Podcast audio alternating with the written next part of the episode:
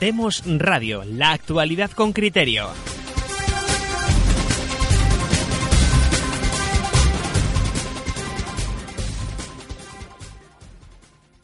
Buenas noches y bienvenidos a una nueva emisión de Demos Radio y Demos Televisión. Hoy es viernes 18 de enero de 2019. Les saluda José Papí desde Waterloo. Hoy contamos en la colaboración técnica con la contribución inestimable de don César Bobadilla y, como todos los viernes, eh, con los dos invitados habituales al, programa de hoy, a la emisión de los viernes.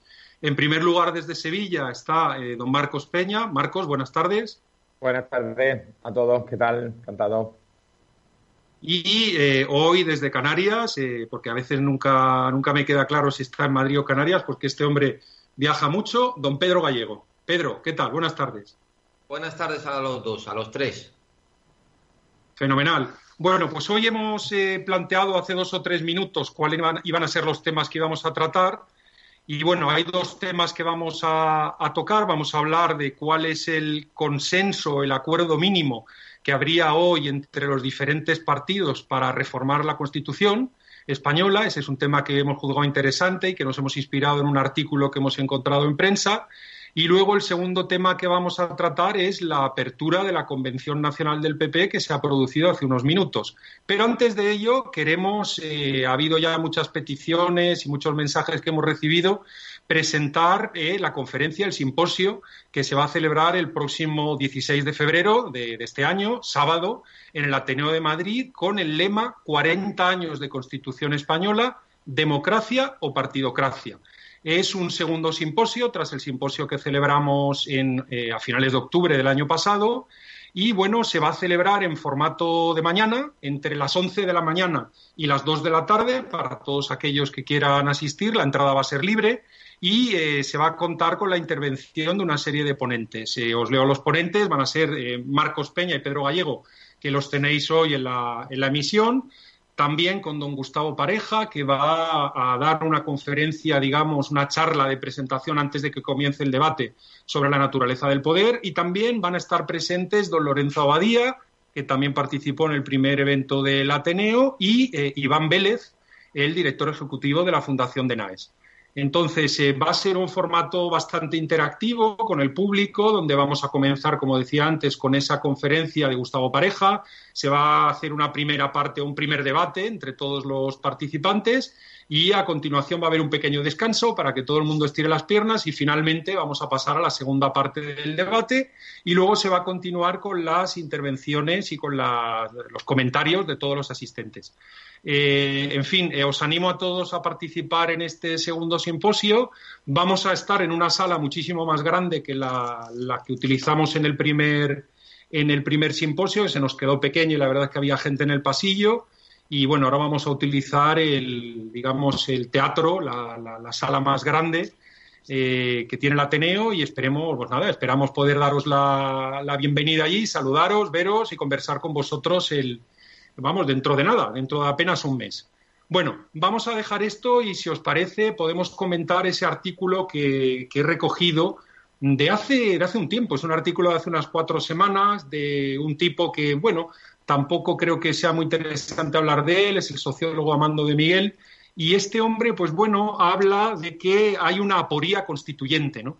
Hay una dificultad lógica insuperable en intentar abrir una reforma de la Constitución española porque aquí cada partido pues tiene una perspectiva completamente diferente de qué tendría que ser esa Constitución reformada. Y entonces él, de una manera bastante guasona, se saca un latinajo y dice algo así como que omnia Hispania divisa en partes sex, o sea, España está dividida en seis partes, ¿no? Y entonces eh, va riéndose, digamos, de cada uno de los partidos, digamos, mayoritarios, de los seis partidos, y dice que, claro, que cada uno se está imaginando una Arcadia diferente, ¿no? que es difícilmente compatible con la Arcadia que se imagina el partido de al lado. ¿no? Entonces, habla de los separatistas muy interesados en eh, tener algo que decir sobre la Constitución española, algo que es muy extraño, porque en teoría los separatistas catalanes se quieren marchar de España, ¿no? Y, pero que seguro que querrían utilizar la Constitución española para ser declarado república identitaria, algo extraño. Eh, habla también riéndose de Podemos, donde ellos estarían aspirando a una república populista eh, pues, pues al estilo de las bolivarianas o la de China o la de Venezuela, en fin, o algo así. Eh, luego el viejo PSOE, que quisiera una república federal, feminista y progresista, dice con toda la guasa. habla del Partido Popular, que sería el más conservador, donde probablemente solo alteraría algunos puntos formales. Ciudadanos a ratitos liberal y a ratitos socialdemócrata, según, según sopla el viento, pues intentaría probablemente proponer la eliminación del Senado y poco más, y ya acaba en Vox que sí que se quiere cargar uno de los elementos troncales de la Constitución, que es el Estado de las autonomías. Entonces, utilizando este artículo, que no, que por supuesto no nos alineamos con él, pero que es un artículo yo creo interesante para lanzar un debate y que conversemos sobre los temas que, le ha dado por subrayar a mando de Miguel. Si os parece, pues empezamos contigo, Marcos. Eh, adelante. Ah, perfecto. Eh, bueno, antes quiero señalar que estoy va encantado de participar de nuevo en el, bueno, en el evento y que vamos a realizar, que se va a realizar en el Ateneo. Yo invito a todos los, bueno, pues a todos los que les guste nuestros programas y aquellos que nos sigan y que y los que no y que tengan interés en escuchar un un debate, un simposio distinto a los que normalmente están acostumbrados que, acudan, que vayan, porque mm, desde luego indiferentes no van a quedar. No sé si quedarán a favor o en contra o estará, pero desde luego indiferentes no, no, no van a ser. No es un, no es un evento al uso mm, y yo creo que se van a decir cosas muy interesantes eh, de las que hoy están sucediendo, por las que hoy no se puede dar respuestas a determinados problemas de carácter político y por lo tanto yo creo que invito a todos los bueno pues a, todos los que nos ven que, vayan allí que nos saluden y que, y que bueno que estén con nosotros. Dicho esto eh, bueno la verdad que he leído el artículo que nos han mandado y, y la verdad que tiene gracia porque mm, de, de forma irónica dice algo con mucha verdad. Hoy cada día pues cada partido tiene su idea de su idea de constitución y su idea de por eso se dice realmente que no hay un consenso para reformar la constitución porque cada partido se imagina pues su constitución ideal ¿eh? como algo que va flotando por el aire y que por lo tanto pues organiza el Estado y, y, y todos allí muy bien y cada uno pues la tiene en su cabeza y se terminó. Y luego hay otra una cuestión que, que, pone de manifiesto que subyace lo que dice, ¿no? Y es que eh, es una pena que de nuevo el valor que se considere constituyente sea el consenso, cuando es algo que en ningún caso puede ser el valor o la fuerza que permita la, la constitución de un nuevo orden constitucional, ¿no? Eh, ya sabemos que bueno que el consenso, aunque ha tenido esa, esa gran bueno popularidad de que el consenso es un valor constitucional y que pues bueno pues el consenso únicamente sale de un pacto entre lo anterior y lo nuevo, ¿no? Y, por eso salió la Constitución que salió, ¿no? No fue de un acto eh, propio y pensado y de un periodo de libertad constituyente a través del cual el sujeto constituyente, en este caso, bueno, pues la nación y en este caso la ciudadanía española pudiera haber elegido la forma de gobierno y de Estado de, mm, español, ¿no? Y pues esa, eso deja, deja ver la, pena real de que, bueno, nuestro valor supremo, por desgracia, el valor supremo, por desgracia, es la, en la Constitución. Pero, de hecho, yo creo que, que sin estar, bueno, pues, pues lo es verdad que define muy bien cuáles son las ideologías que cada partido tiene en la cabeza para conformar una, una constitución. No deja de mostrar irónicamente una realidad que, que, es verdad, que es así. Bueno, Marcos, pues eh, en efecto, eh, vamos a pasarle el balón a, Pedro tomando esa idea última que has mencionado. Es decir, ¿hace falta consenso, que haya un consenso social antes de abrir un periodo eh, constituyente? No sé, bueno, por supuesto, hablando de Miguel, no está pensando en un periodo constituyente, está pensando en una reforma de la Constitución. Pero yo, digamos, eh, apunto con mala uva, Pedro, y te digo, hace falta que haya un consenso social antes de abrir un periodo de libertad constituyente. Hombre, eso ya lo hemos tratado nosotros aquí alguna vez y es evidente que sin duda ninguna una de las cuestiones que define una nación es un sustrato homogéneo, algo que, una argamasa que le dé una solidez como comunidad. Entonces, eh, es evidente que tal como está ahora mismo configurado España, ahora mismo un proceso constituyente sería una bomba. Tal como está ahora mismo eh, el, estado del arte de la sociedad española. Hay una cuestión, eh, no quiero abundar más en este tema porque eso yo creo que merecería un programa entero acerca de lo que significa la voluntad de constituirse en nación política, en nación política. Es decir, en, un proceso constituyente, ahí sí entra en juego la voluntad, como ya tratamos en el Ateneo, en ese, en ese punto.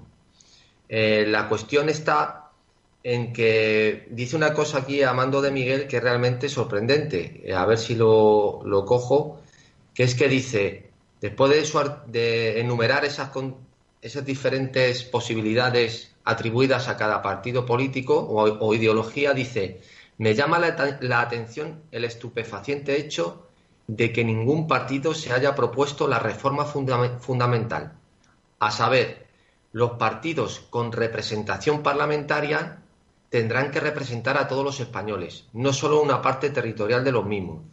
Ya con esto, además, Amando de Miguel, que tuvo relación con Trevijano tanto en la época de la transición, mm, en el que vivió una serie de anécdotas, que ya, ya se contaron en su día, de que intentó pasarle los Pirineos con un pastor, etcétera, a Amando de Miguel cuando estaba perseguido, además de sus eh, encuentros en la clave. Eh, primero, me parece increíble que hable primero de representación de los partidos. O sea, que los partidos representan, los partidos no representan a nadie nada más que a ellos mismos. Pero es que hay una cosa más graciosa, que es que eh, aquí entra en juego las tesis de Mundo Burke y se contraponen a la de algunos de los federalistas, que es que precisamente el diputado lo que tiene que representar es a sus votantes, no a la nación. O sea, este hombre tiene un cacao que después, teniendo más de 80 años y ser tan prolijo en todo lo que ha, eh, que ha hecho en su vida, me parece increíble que esté hablando primero de que los partidos representan y que luego encima lo que deben es representar a todos los españoles. No sé, me parece una cuestión, o sea, él lo que está abogando es a un Estado total, a un Estado totalitario, es decir, un partido único, homogéneo. Si precisamente lo que tiene que existir es conflicto en la política, disparidad, contraposición. Eso nada más que se consigue defendiendo intereses propios de tus votantes, como por ejemplo ha pasado ahora en Inglaterra, como pasa en Estados Unidos, sin perjuicio de que tiene que haber una lealtad a la nación, que eso es de base, que eso se forja en el, sujeto, en el proceso constituyente. Entonces, creo que Amando de Miguel es un hombre que está gaga ya, aparte de los problemas que ha tenido, que, él, que él los enumera siempre, ¿no? Como está ahora vamos, que está en la ruina y todo eso, ha hecho hasta pequeños entrevistas contando su situación económica y todo eso varias veces.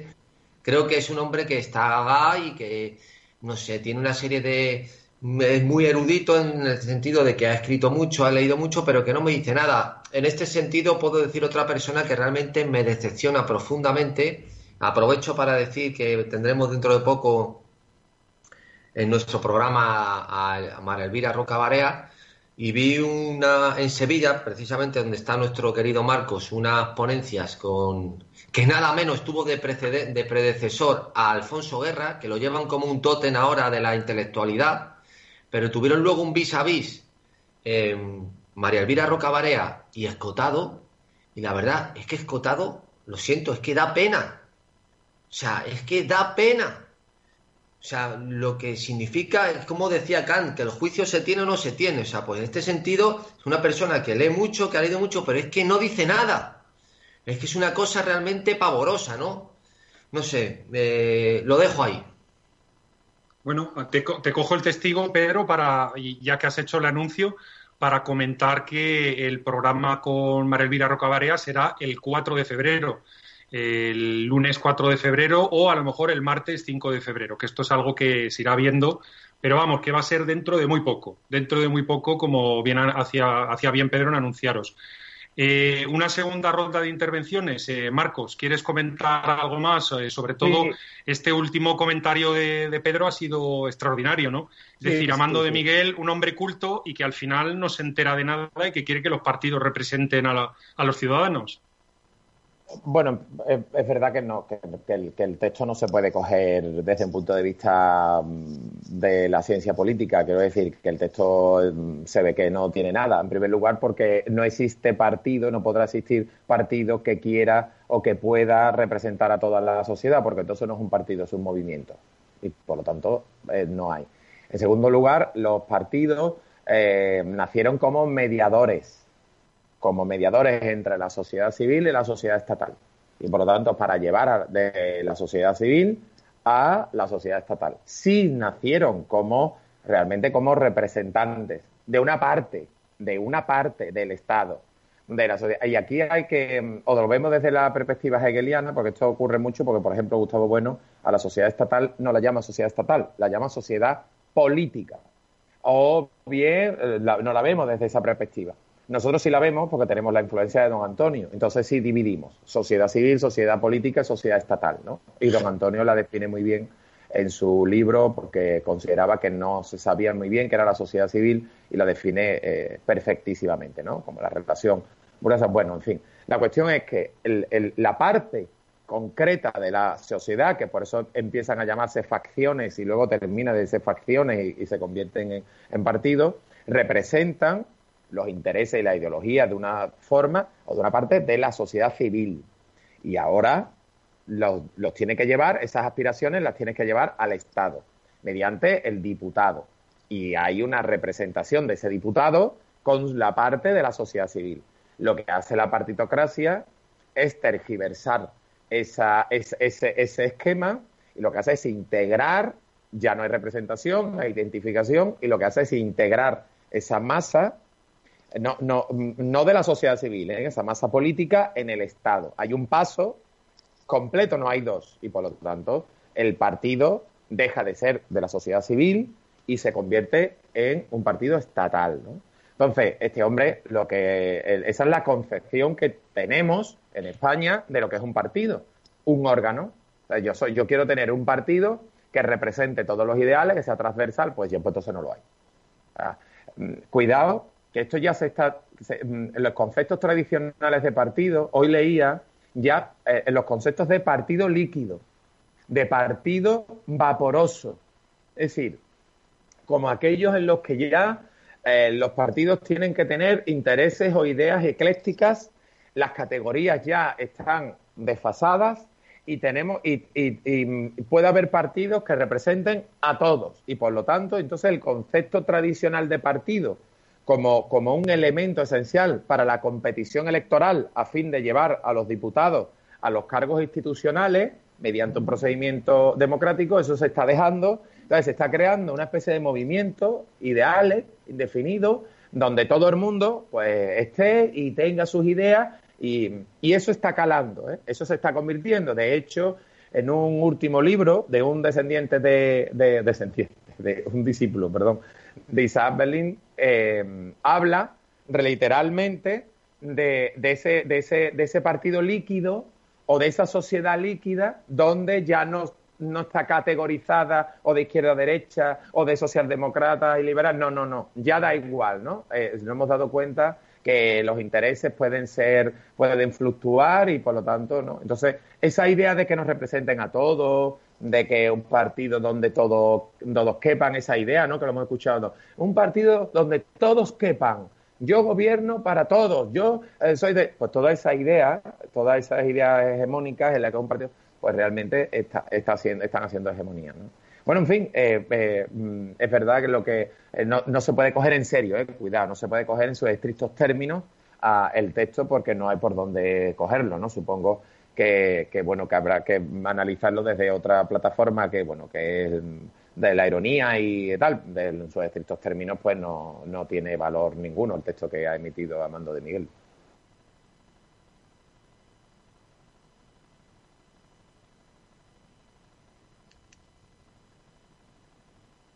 Creo que había tenido un problema de micrófono. En fin, que a lo mejor ese partido líquido que estabas comentando, Marcos, eh, comienza con el partido demoscópico, ¿no? Que tienen ahora muchos partidos en España. Ese partido que va a golpe de encuesta y que define sus valores según donde ve que puede pescar más votos o qué es lo que está de moda o qué es lo que ha salido en la televisión la semana pasada, ¿no? A lo mejor ese partido líquido, digamos, una versión primera, es este partido demoscópico, pero este partido demoscópico nos puede llevar al partido total, que es casi lo que estabas insinuando y que da tanto miedo. Eh, Pedro, ¿qué opinión tienes y cerramos, si quieres, este primer bloque del debate? Sí, bueno, efectivamente, cuestiones, lo que ha dicho Marcos, por ejemplo, de hablar antes del Estado hegeliano, eso lo cita mucho porque es la tesis también en una obra muy buena que no, tiene la categoría de la de Jelinek, pero que es la de Teoría General del Estado de Hermann Heller, que él también dice lo mismo. Y luego eh, el tema de la sociedad líquida, eso está tomado de la modernidad líquida de Zygmunt Bauman, que es un filósofo judío de origen polaco, y que todos estos conceptos le gusta mucho a... No me gusta decir postmodernismo porque, bueno, se abusa mucho de ese término, pero bueno, la sociedad está relativista, me gusta más denominarla, porque es un cajón desastre donde tú puedes... Ahora, en, en el contexto este de líquido, figuraros que incluyó Podemos la categoría de transversal. Fue el que utilizó esa, ese adjetivo y el de inclusivo. Toda, esta serie de lenguaje que prácticamente lo que te dice es que todo puede llegar a todo. Lo que decía, por ejemplo, Gustavo Bueno, que lo que es la, teoría de Gustavo Bueno muy buena, que es la de Simploqué, que mm. dice que todo no puede estar relacionado con todo, y él le da la vuelta y dice que nada, no puede haber nada que no esté relacionado con nada. Pues hoy lo que buscan es una Simploqué total, que todo pueda llegar a estar relacionado con todo. Esta serie de partidos y en eso se trabaja mucho en el lenguaje, ¿no? Por eso esas categorías nuevas que incluyen, que a mí me dan tanta repulsión como empoderamiento inclusivo, transversal, toda esta serie de basura, eh, de algún modo lo que hacen es poder aspirar a cualquier, a cualquier estadio, ¿no? Eh, por ese lado, eh, yo creo que la cuestión de los partidos políticos no está resuelta ni mucho menos en España. Parece increíble cómo eh, después de toda la experiencia del parlamentarismo liberal desde Inglaterra hasta los sistemas uninominales que tantas veces hemos citado aquí, todavía estén la crema de la intelectualidad, diciéndolo de manera irónica en España, no abogando por que el problema sustancial nuclear es precisamente que los partidos son, como tiene su maravilloso libro Marcos, que ya lo estoy terminando, el estado de partidos, el problema son los partidos precisamente. O sea, el problema son los partidos. No es que nosotros neguemos la existencia de los partidos, sino negamos la existencia de partidos como órganos del Estado, como aglutinadores de la masa civil, política, social de una nación. Y eso no, tenemos que decir claramente. Luego hablaré con Marcos otro día porque, curiosamente, eh, el primer. Hay un libro de Manuel García Pelayo.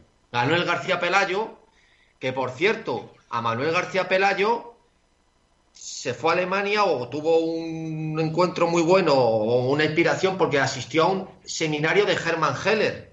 Él estuvo en la Escuela de Libre Enseñanza y de hecho fue a Alemania y le recibió Carl Schmitt en Berlín. Y aquí lo trajo. Hermann Heller es el creador del concepto Estado social. Sí, señor. Sí, señor. al que tanto se oponía Trevijano. Exacto, exacto. Bueno, pues, pues todo, pues toda esta serie de, elementos eh, que, en, que, por ejemplo, Manuel García Pelayo, eh, él defendía el estado de partidos. Sí, sí, sí, sí, claro. Lo defendía. Sí, sí, sí. Y lo diferenciaba de la partidocracia en una suerte como la forma recta y desviada en Aristóteles. Monarquía, dictadura, democracia, república o oligarquía, aristocracia. O sea, o sea, es que ese es, el, ese es el con lo que hemos... El caldo, de, caldo de cultivo que hay aquí en España. Pero, fue el primer presidente del Tribunal Constitucional, ¿eh? Pero, pero Manuel García eh, mm, no hace nada más que recoger la, toda la teoría de Kelsen. ¿eh?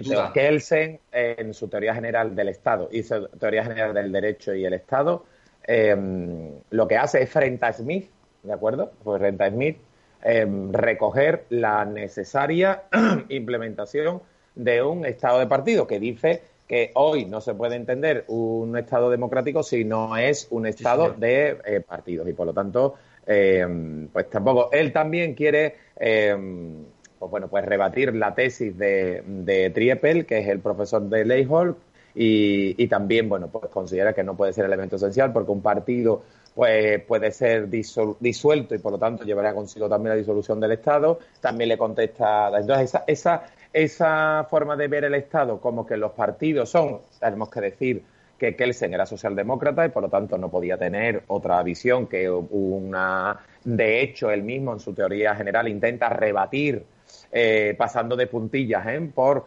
las tesis contrarias de Mitchell y no quiere decir nada, sabe de la ley de hierro, dice sí, sabemos que es la ley de hierro, pero frente a la tesis de Mitchell que dice que si un partido es oligarquía, un partido de masa, esa oligarquía se traslada a lo que es los mandos del Estado y por lo tanto nunca hay democracia, sino que hay oligarquía, Kelsen dice no, la oligarquía, si ocurre, puede ocurrir dentro del Estado, o sea, perdón, dentro del partido, pero no tiene por qué transmitirse a, eh, bueno, al mando, a los mandos del Estado. ¿no? Entonces pasa por encima sin negar que efectivamente lo que hay es, por forma principio de especialidad y otra serie de cuestiones, una oligarquía dentro de lo que es eh, los mandos. Es decir, que toda asociación política termina en una oligarquía, ¿no? que eso es la ley de hierro. Y Kelsen, que lo sabe y que se dice en ese momento, pues pasa de, de, puntilla. Algo que no hace, por ejemplo, Smith cuando se critican mutuamente en colonia, en el que se le dice, se dice cada uno, mm, oiga, esto no, no, no puede ser. Es verdad que Smith lo hace porque quiere, no, no quiere tirar el estado de partido, que todavía eh, no había sido, mm, bueno, sí, en el 1919 había sido dicho en la universidad por parte de Triepel. Lo que quiere tirar es el parlamentarismo eh, general partitocrático. Considera que era un entorpecimiento como estaba articulado en la Constitución de Bismarck. Y que él se le responde. Pero esa influencia calceniana es recogida por Manuel aquí.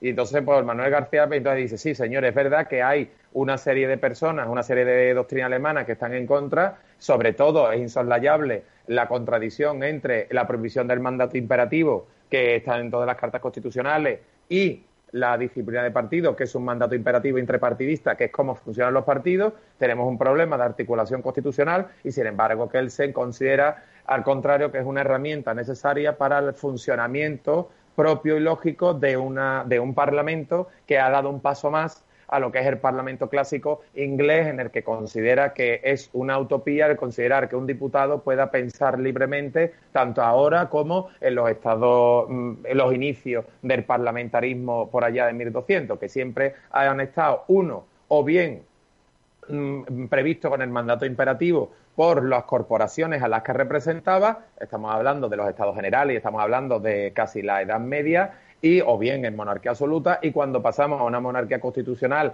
o entra el parlamentarismo, ese mandato está en los partidos y por lo tanto Kelsen dice que es una utopía el considerar que el diputado ha sido libre alguna vez, que no lo ha sido jamás y que por lo tanto rechaza, ¿no? Esas son las dos teorías que están, eh, que, están en boga, que se recogen en la tradición constitucional española.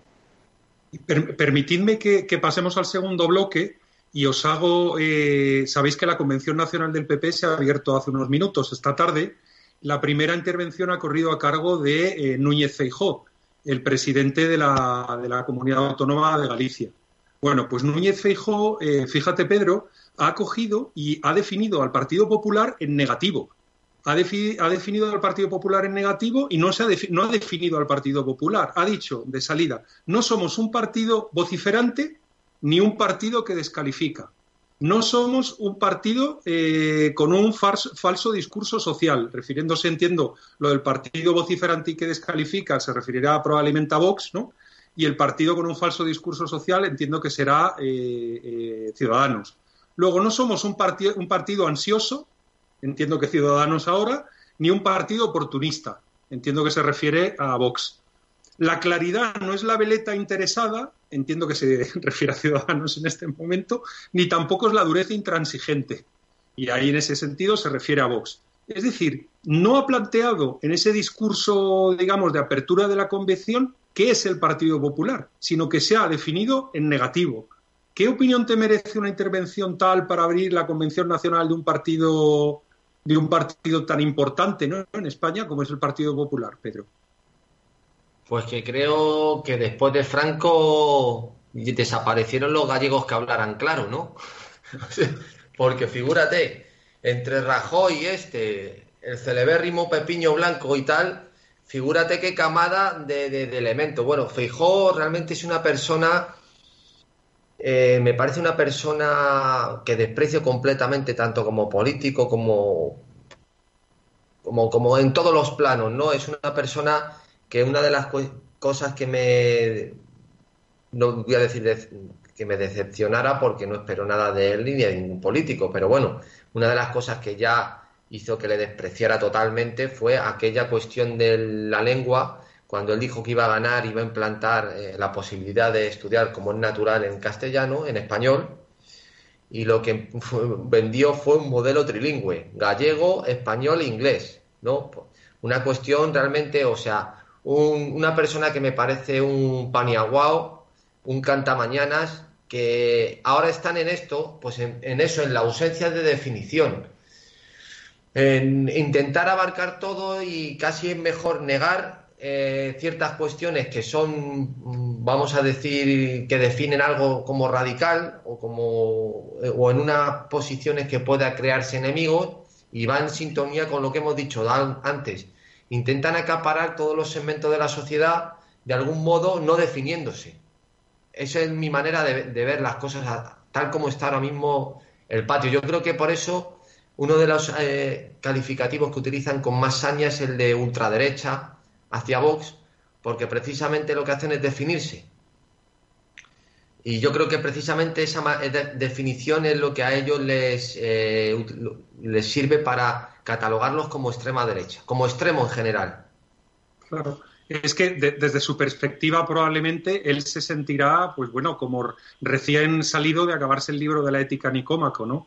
Él dirá, yo me pongo en el justo medio, ¿no? Ahí están los dos extremos, que es lo que es malo para el hombre, y yo me coloco en el centro. Pero claro, ignora lo que es la naturaleza de la política.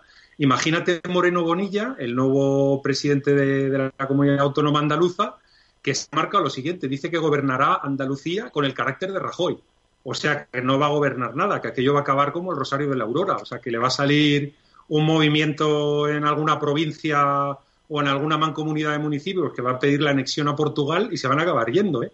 Porque si este hombre gobierna con el carácter de Rajoy, esto va a acabar como el Rosario de la Aurora, ¿no? Pero, en definitiva, eh, muestra, digamos, este PP que no quiere pelearse con nadie, que quiere ser ese partido líquido, ¿no? Que hablaba antes con tanto tino eh, Marcos Peña, quien por cierto ha salido de la, de la conversación por un pequeño problema técnico que hemos tenido y, bueno, eh, yo me despido en su nombre, digamos, eh, y ya hemos continuado Pedro y yo en la, en la tertulia.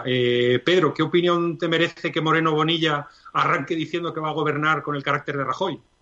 Claro, pues lo veo que no es nada sorprendente. Eh, date cuenta, José, que de algún modo esta suerte de planteamiento, mm, vamos a, podremos decir, o decimos, mm, apaciguador, que es la, la, filosofía de Rajoy, se llevó de algún modo, de algún modo, cuando ganó el PP y desbancó al PSOE Aznar a, a Felipe González cuando tapó toda la corrupción de los fondos reservados, de los papeles del CSIT y todo esto. ¿Qué ocurre en Andalucía? Pues puedes imaginarte después de 40 años lo que debe haber ahí. O sea, imagínate lo que debe haber ahí. Lógicamente, para el propio Partido Popular no deja de ser una patata caliente, porque tampoco le interesa, tampoco no, no le interesa en absoluto sacar todo a la, el detritus y, lo que hay acumulado en la sentina eh, que existe en Andalucía después de 40 años de gobierno socialista, porque al final salen mal parados todos, porque es un reflejo del estado de partidos. Entonces, todos llegan hasta un límite. Entonces, igual que hablamos el otro día, que Vox al entrar en el sistema ya estar dentro de la tribu, del estado de partidos, va a tener que utilizar las categorías y el sistema de relaciones propio de la tribu para poder desarrollarse. Esta gente que entra ahora mismo en Andalucía, que parece que van a ser ahora los cleaners, los limpiadores, pues ya verás tú cómo van a empezar a poner paños calientes a todo y no saldrá ni un 1% de todo lo que han estado haciendo en la Junta durante 40 años. Sin duda ninguna. Fíjate. Oye, y, retomando algo que habías comentado anteriormente, Pedro, Amando Miguel formaba parte de la EPI, de la EPI, aquella de la Asociación de, Escritores y Periodistas Independientes que impulsó don Antonio García Trevijano y que, bueno, fue, digamos que consiguió su cometido, ¿no? Porque el cometido era, digamos, crear un, un grupo, digamos, de intelectuales y de periodistas que le golpearan a Felipe González hasta cargárselo. Aunque luego, como muy bien estaba señalando, eh, Aznar cuando llegó al gobierno, al gobierno también puso alfombras ahí, no quiso levantar a ver qué había debajo. Eh, es decir, lo mismo que está pasando, que está ya anunciándonos Moreno Bonilla, ¿no? Pero Amando de Miguel, digamos, es un hombre que también perteneció a aquellos, que yo no, lo recuerdo bien, por eso te lo pregunto. Sí, él estuvo en toda esa, en todo ese sainete en el que estuvo nuestro querido Antonio, eh, en las reuniones con Ansón, Pedro J, Federico, toda esta gente, pero yo creo que de todas formas, me, amando de Miguel, que en lo personal le tengo simpatía, me parece una buena persona, me, está ahora mismo creo que en unas horas bajas, tanto por su situación personal y ya por su edad, por su actitud, yo lo veo ya, eh, no, es que lo haya considerado una persona excesivamente incisiva o crítica desde el punto de vista eh, social, sí ha sido una persona muy prolija y con mucho prestigio internacional dentro de su, de su, la esfera de la sociología y sobre todo en España, pues ha sido una persona pionera en muchas cuestiones, como la introducción de las estadísticas y ciertas cosas. Una cosa no tiene nada que ver una cosa con la otra, desde luego, ¿no? Pero no quiero decir, no me parece ninguno, ni mucho menos un pensador que me suscite nada en términos generales. Me parece una buena persona, inteligente, erudita, pero que con ochenta y tantos años esté escribiendo estas cosas, pues realmente se me caen los palos del sombrajo, ¿no? Eh, yo creo que, bueno, pues que Amando de Miguel es una persona que de algún modo, pues, eh, se acomodan por la edad, por todo, salvo ciertas, eh, pues, ciertas personas elegidas, como nuestro querido Antonio, que con 90 años tenía el mismo espíritu que una persona de 20, pues yo creo que él ya vive una vida, pues, relativamente cómoda en el sentido de que lo ve desde un aspecto más ácrata irónico y nada más. Eh, quiero decir que, bueno, que no, desde luego no es un, faro donde mirarse, por lo menos por mi parte, llamando de Miguel, y ni como he dicho antes, por ejemplo, Escotado es una persona que, debo decirlo, también me parece una buena persona, pero que intelectualmente, pues me decepciona cada vez más. Bueno, pues vamos a dejarlo aquí, Pedro, y no vamos a hacer una despedida líquida, sino vamos a hacer una despedida recordándole a todos nuestros seguidores que el 16 de febrero pues vamos a poder encontrarnos todos en persona en el Ateneo. Eh, además, Pedro hoy ha anunciado, digamos, una invitada, yo creo que de excepción que vamos a tener, eh, que es la autora del libro, eh, ¿cómo se llamaba? Imperiofobia y leyenda negra, ¿no? Creo que se llama el título del libro de María Elvira Rocabarea. Es un libro, vamos, fundamental, un libro que hay que leerse obligatorio y que salen tantas cosas que no, no nos han enseñado en la escuela, ¿no? Y bueno, vamos a tenerla con nosotros en Demos y eh, ese día, Pedro, vas a estar presente también, ¿no? Yo he leído el libro, yo creo que tú también te lo sabes bien.